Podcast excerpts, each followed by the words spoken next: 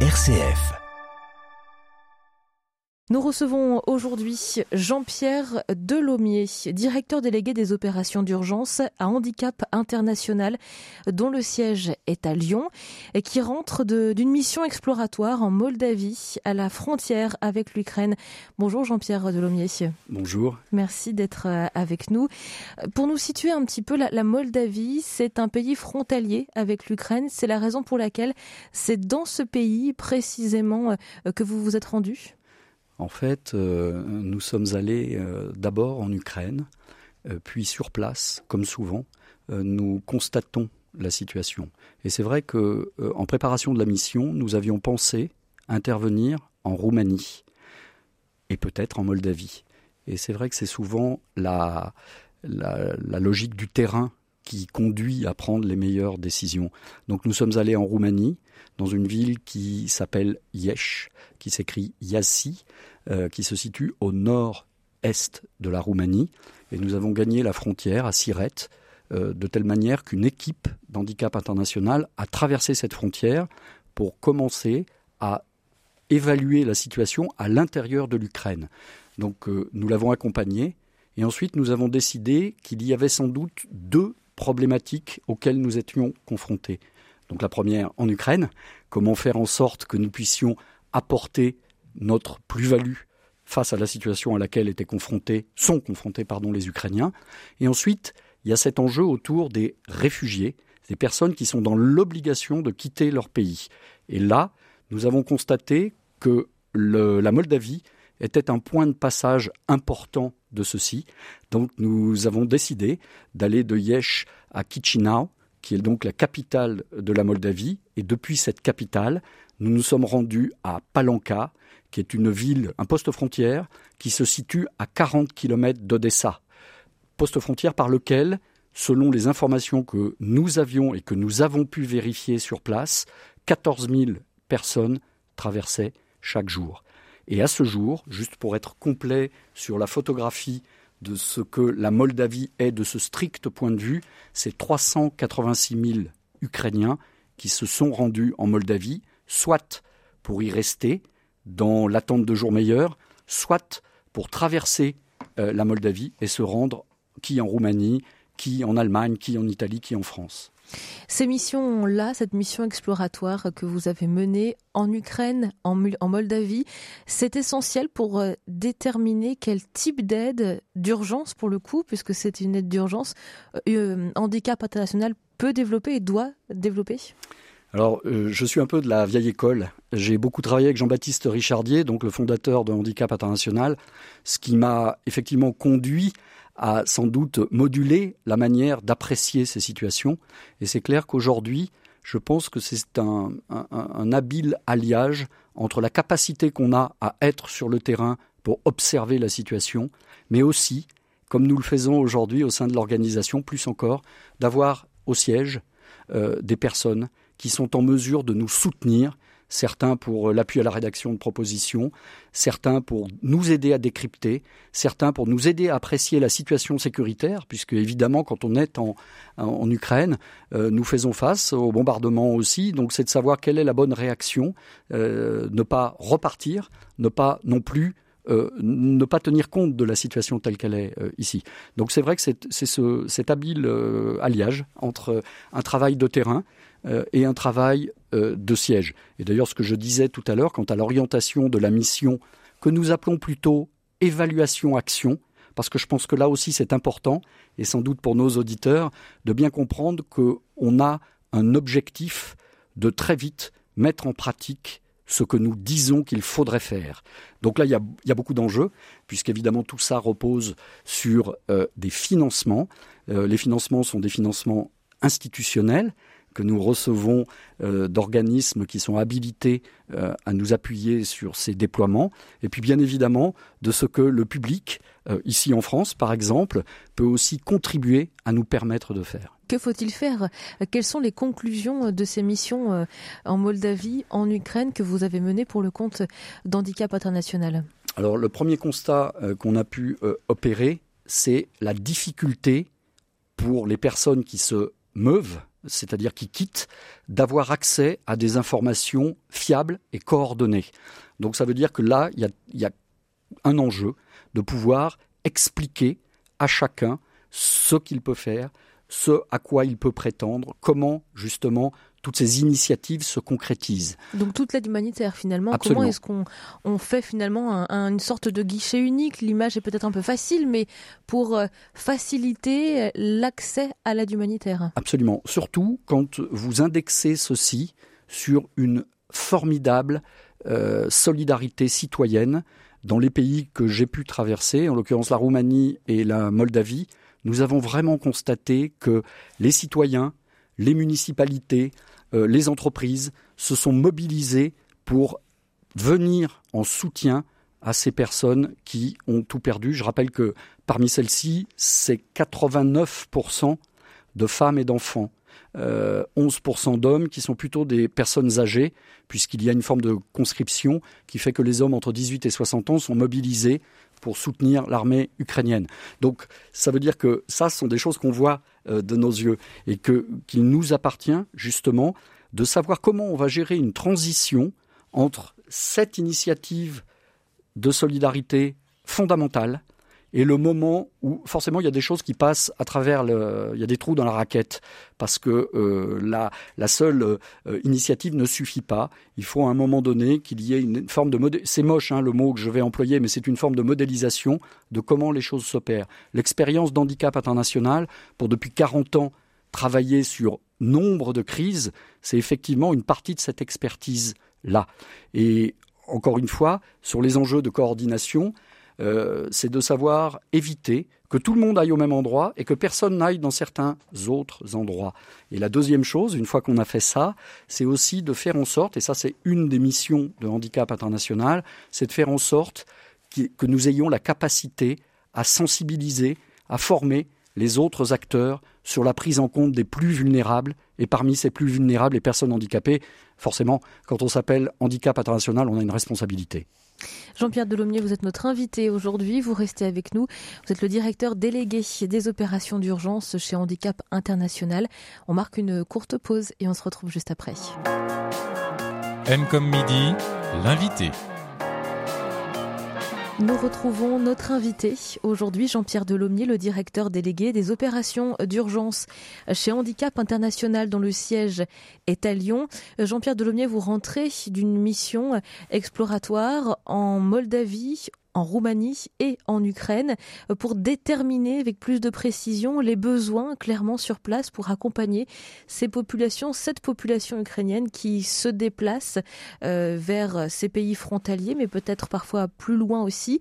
Ce que vous avez identifié, c'est euh, principalement une aide et surtout une coordination de cette aide, mais à destination des plus vulnérables. Je pense déjà aux personnes âgées qui font partie forcément de ces déplacements euh, comment, quelle aide aujourd'hui euh, est nécessaire pour, euh, pour les accompagner dans ces déplacements? Alors, je vais revenir sur un point du, début de votre question parce que je pense que c'est un point qui est, aussi important. C'est que parmi les personnes qui gagnent la Moldavie, il y en a beaucoup qui ne feront que la traversée. Je pense que c'est un point important. Le deuxième point qui est important, et beaucoup de choses vont être indexées sur la résistance d'Odessa. Parce que, euh, Donc on peut le situer peut-être Odessa, c'est un, port ukrainien. C'est ça, qui se situe plutôt, plutôt au sud. Et si on fait cette correspondance, tout à l'heure j'ai parlé du poste frontière de Palanka en Moldavie, c'est donc à 40 km d'Odessa et ça se trouve donc très très près. Et si j'en parle maintenant, c'est que les Moldaves eux-mêmes, et je répondrai à la deuxième partie de votre question sur cette base aussi, euh, sont quelque part inquiet de la situation. Alors, sans faire de la géopolitique, il faut rappeler qu'il y a euh, des militaires russes qui stationnent en Transnistrie, qui est une partie du territoire moldave le long de la frontière ukrainienne, et que pour les Moldaves avec lesquels nous avons discuté euh, lors de cette euh, mission, eh bien, nous avons compris qu'eux s'inquiétaient de l'éventualité que les Russes gagnent la Moldavie et que donc eux-mêmes seraient contraints de quitter leur pays pas tellement par crainte de guerroyer, il n'y a pas d'armée. L'armée moldave, c'est 6000 hommes, donc de toute manière, il n'y aura pas de lutte, ce sera quelque chose qui se passera sur décision, mais c'est pour eux l'éventualité qu'une fois que cette occupation aurait lieu, c'est que la frontière se ferme et que donc ensuite ils ne puissent plus sortir. Donc préventivement, ils quitteront. Donc je pense que c'est important de le voir parce qu'une partie du savoir-faire de nos organisations, comme souvent, comme toujours même, repose sur la capacité de la population locale à elle-même travailler sur nos projets avec nous au sein de nos organisations. Donc ça, c'est un petit point de contexte à avoir. Pour ce qui est des besoins des personnes qui sont, euh, en mouvement, alors je pense qu'on l'a tous observé, il y a des besoins euh, en nourriture, ça c'est évident. Euh, il y a des besoins en logement, parce que quand bien même ceux-ci ne resteraient pas, il faut pouvoir les accueillir à un moment donné. Ce sont des personnes qui sont très fatiguées. Certes, on a vu au départ des autos euh, franchir la frontière, mais maintenant on est sur des personnes qui voyagent à pied, hein, donc ou qui se sont fait accompagner à une frontière et qui vont voir comment ils vont se faire accompagner de l'autre. Donc là, il y a des gros besoins de transport. C'est comment ces personnes pourront être acheminées vers ce qui s'appelle des, des centres d'accueil il y en a une petite centaine en Moldavie. Euh, la semaine dernière, il y en avait une petite centaine, mais c'est un nombre qui croît. Ce sont des centres, ce sont des universités, ce sont des hôpitaux, ce sont euh, des particuliers, ce sont des gymnases qui permettent à, essayer d'apporter un accueil avec euh, de quoi dormir, de quoi se, se, laver pour un temps court, puisqu'en fait, le mouvement est ce qui caractérise euh, ces déplacements euh, pour l'instant. Ensuite, c'est encore un peu l'hiver aussi euh, en Moldavie, donc forcément il y a eu, et vous avez vu, des distributions de, vêtements. Tous les enjeux autour de ce que nous appelons, nous, les kits hygiène, donc tout ce qui peut être distribué justement en la matière, quand on a quitté comme ça subitement son logis, Parfois, on n'a même pas pris son passeport. Donc, euh, de fait, euh, on n'a on, rien. On a juste tout c'est biens dans une valise, euh, souvent une petite valise à roulettes qu'on emmène avec soi. Donc, c'est ça aussi, hein, la réalité de la situation. La réalité de la situation, c'est que c'est une somme de tragédies. Je pense que c'est aussi ce qu'il faut dire. Peut-être on aurait dû commencer par ça. Ensuite, si je reviens sur ce que je disais tout à l'heure, ce sont les enjeux d'information, d'orientation, de, de référencement. Et puis, pour Handicap International, il y a clairement euh, tout ce qui tourne autour de ce que nous appelons euh, euh, l'appui psychosocial. C'est les blessures qui ne sont pas nécessairement visibles, mais on peut imaginer que chacune des personnes a une histoire personnelle, a dû partir, a dû tout laisser, et forcément est dans une situation à l'intérieur d'elle-même qui est juste conforme à ce qu'on peut observer juste quand on regarde une carte ou des images. Donc ça, c'est quelque chose qu'il faut aussi prendre en compte et c'est quelque chose qui se fait en vertu de règles très précises et c'est vrai que nous avons euh, des équipes de psychologues euh, et de travailleurs sociaux qui conjointement se déplacent pour rencontrer ces personnes. Si je prends, si je peux juste me permettre de prendre un exemple, nous étions en visite à Chisinau, donc la capitale moldave euh, d'un de ces centres, et à un moment donné, nous avons rencontré euh, trois jeunes femmes qui étaient là avec euh, leurs enfants. On a échangé comme ça et quand on leur demande, évidemment, naturellement tout de suite, alors ça va? Ah oui, ça va, ça va bien. Et on rentre dans la discussion et une minute après, tout le monde pleure. Donc, c'est clair que quelque part, il y a un petit peu la, façade et après, il y a ce qui se trouve derrière. Et c'est quelque chose auquel nous sommes habitués. Nous savons comment, en tout cas, participer d'un règlement de cette partie euh, de, la situation euh, pour des personnes qui sont en détresse. Il y a donc les blessures qu'on ne voit pas, comme vous venez de le dire, mais il y a aussi les blessures que l'on voit, euh, puisque une partie de l'Ukraine est actuellement encore bombardée. cela fait beaucoup de victimes sur le sol ukrainien. Est-ce que vous, vous pouvez aujourd'hui, Handicap International, accompagner, aider ces victimes avec ces blessures de guerre? Alors, euh, aujourd'hui, en tout cas tel que recensé, encore une fois, il faut faire attention parce que les recensements sont compliqués. Il y a 2510, en tout cas j'ai regardé juste avant de, vous rejoindre euh, les derniers chiffres, donc 2510 victimes civiles. Pour l'instant, nous avons, alors cette fois-ci on va plutôt parler de l'Ukraine à l'intérieur, c'est-à-dire du déploiement qu'on pourrait assurer, et on a plutôt vu que l'ensemble des services étaient euh, très atteints par la situation parce qu'il y a des bombardements, parce que des gens sont partis. Donc le premier renforcement à apporter sera plutôt celui-ci. Mais nous savons que dans un second temps... Service médical. Oui, des services. Alors, ces services au sens large, euh, par exemple euh, les maisons de retraite, ce sur quoi les espaces au sein desquels habituellement se trouvent les personnes en grande vulnérabilité, auxquelles s'ajoutent les personnes qui se, qui, se déplacent, parce que si aujourd'hui on dénombre 3 600 000 réfugiés, il ne faut pas perdre de vue qu'il y a 6 500 000 déplacés internes, c'est-à-dire des gens qui ont quitté l'Est euh, entre le Donbass et Vinitsia pour gagner l'ouest de l'Ukraine. Et ça, ce sont aussi des mouvements qui viennent impacter la capacité des zones dans lesquelles ils arrivent à faire face à cette situation. Donc ça, ça fait partie des choses qu'il faudra que nous, que nous développions. Pour ce qui est des blessés, pour l'instant, euh, nous, savons que c'est un petit, ça mettra sans doute un petit temps, parce qu'il faut que nous, on gagne le plus à l'est possible. Juste pour rappel, nous étions en Ukraine jusqu'en 2017.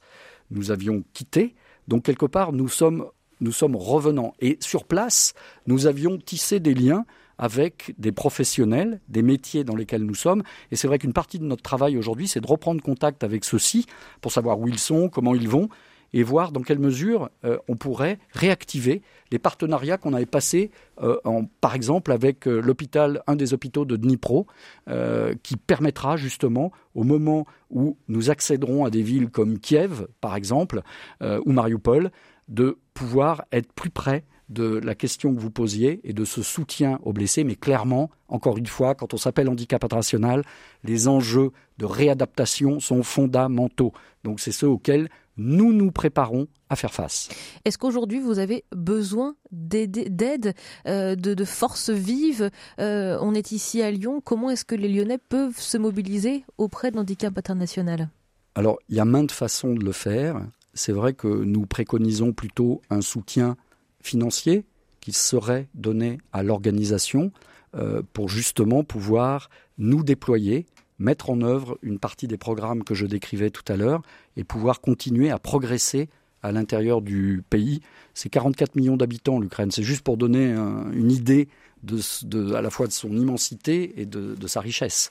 Euh, ensuite, euh, Handicap International, avec cinq autres organisations, fait partie d'un collectif qui s'appelle Alliance Urgence et qui permet là euh, si vous allez sur le site euh, handicapinternational.fr, euh, qui vous permet de voir aussi la largeur de l'offre, puisque au sein de ce regroupement figurent d'autres organisations qui ont des, objets sociaux complémentaires. Je citerai Médecins du Monde, par exemple, mais aussi Plan, qui est peut-être plus tourné vers l'enfance. Ce qui veut dire qu'avec avec Alliance Urgence, on a un spectre extrêmement large et qui permet à nos auditeurs de se dire, ben, en effet, moi je, pense que cette diversité euh, au service euh, des Ukrainiens est celle qui rend sans doute l'impact le meilleur. Donc c'est à ça que je préfère contribuer. L'action d'handicap international sur place, soit dans les pays limitrophes, soit en Ukraine, elle est imminente? Elle est plus qu'imminente. Elle a commencé. Alors, encore une fois, je ne veux pas rentrer dans des sujets qui intéressent sans doute un petit peu moins les personnes qui nous écoutent, mais euh, on a un enjeu d'enregistrement dans les pays dans lesquels on travaille, en particulier pour la Moldavie. Donc, pour aussi euh, démythifier le rôle de l'évaluateur qui arrive sur le terrain, une de mes premières euh, actions sur place, c'est de rencontrer un avocat pour savoir comment on s'enregistre en Moldavie. Et, et, la première chose que j'ai faite, c'est de, avec le support du siège ici à Lyon, c'est de faire en sorte que je constitue un dossier qui tient la route pour pouvoir nous enregistrer auprès des autorités moldave. Donc j'espère que ceci va aboutir très rapidement. Ça ne veut pas dire qu'on fait rien, ça veut dire qu'on a déjà commencé, que les actions qu'on entreprend euh, tournent autour de renforcer l'accès aux soins, euh, les services de protection, parce que, euh, encore une fois, je rappelle les 89% de femmes et d'enfants qui, après un périple dont on n'imagine même pas les contours, arrivent à un poste frontière et là sont accueillis et de faire attention à ce que cet accueil soit dans la continuité de tout ce que j'ai pu expliquer sur euh, la capacité qu'on a à le mettre en œuvre. Donc c'est vrai que sur ces aires, on constate qu'il y a beaucoup de voitures, il y a des taxis, euh, il y a beaucoup de choses. Euh, donc il faut, c'est ce qu'on appelle les enjeux de protection. C'est quelque chose de tout à fait essentiel, quelque chose auquel nous sommes aguerris depuis de longues années, encore une fois. Et puis, veiller aussi à ce que cette inclusivité, justement, des personnes les plus vulnérables prévale aussi chez nos consoeurs. Donc ça fait partie un petit peu du travail qu'on entreprend tout de suite. Et puis intégrer tous les systèmes de coordination pour nous trouver au cœur du dispositif, au cœur de ce réacteur-là, pour faire en sorte que le plus vite possible, on passe dans quelque chose qui euh, garantit euh, une sûreté pour des personnes qui sont dans la situation qu'on a pu décrire euh, pendant tout ce temps ensemble avec vous. Merci beaucoup Jean-Pierre Delomier d'avoir partagé avec nous votre expérience, votre retour de cette mission exploratoire en Moldavie, en Roumanie et en Ukraine que vous avez menée en tant que directeur délégué des opérations d'urgence chez Handicap International dont le siège est à Lyon. Merci d'avoir été avec nous. Merci.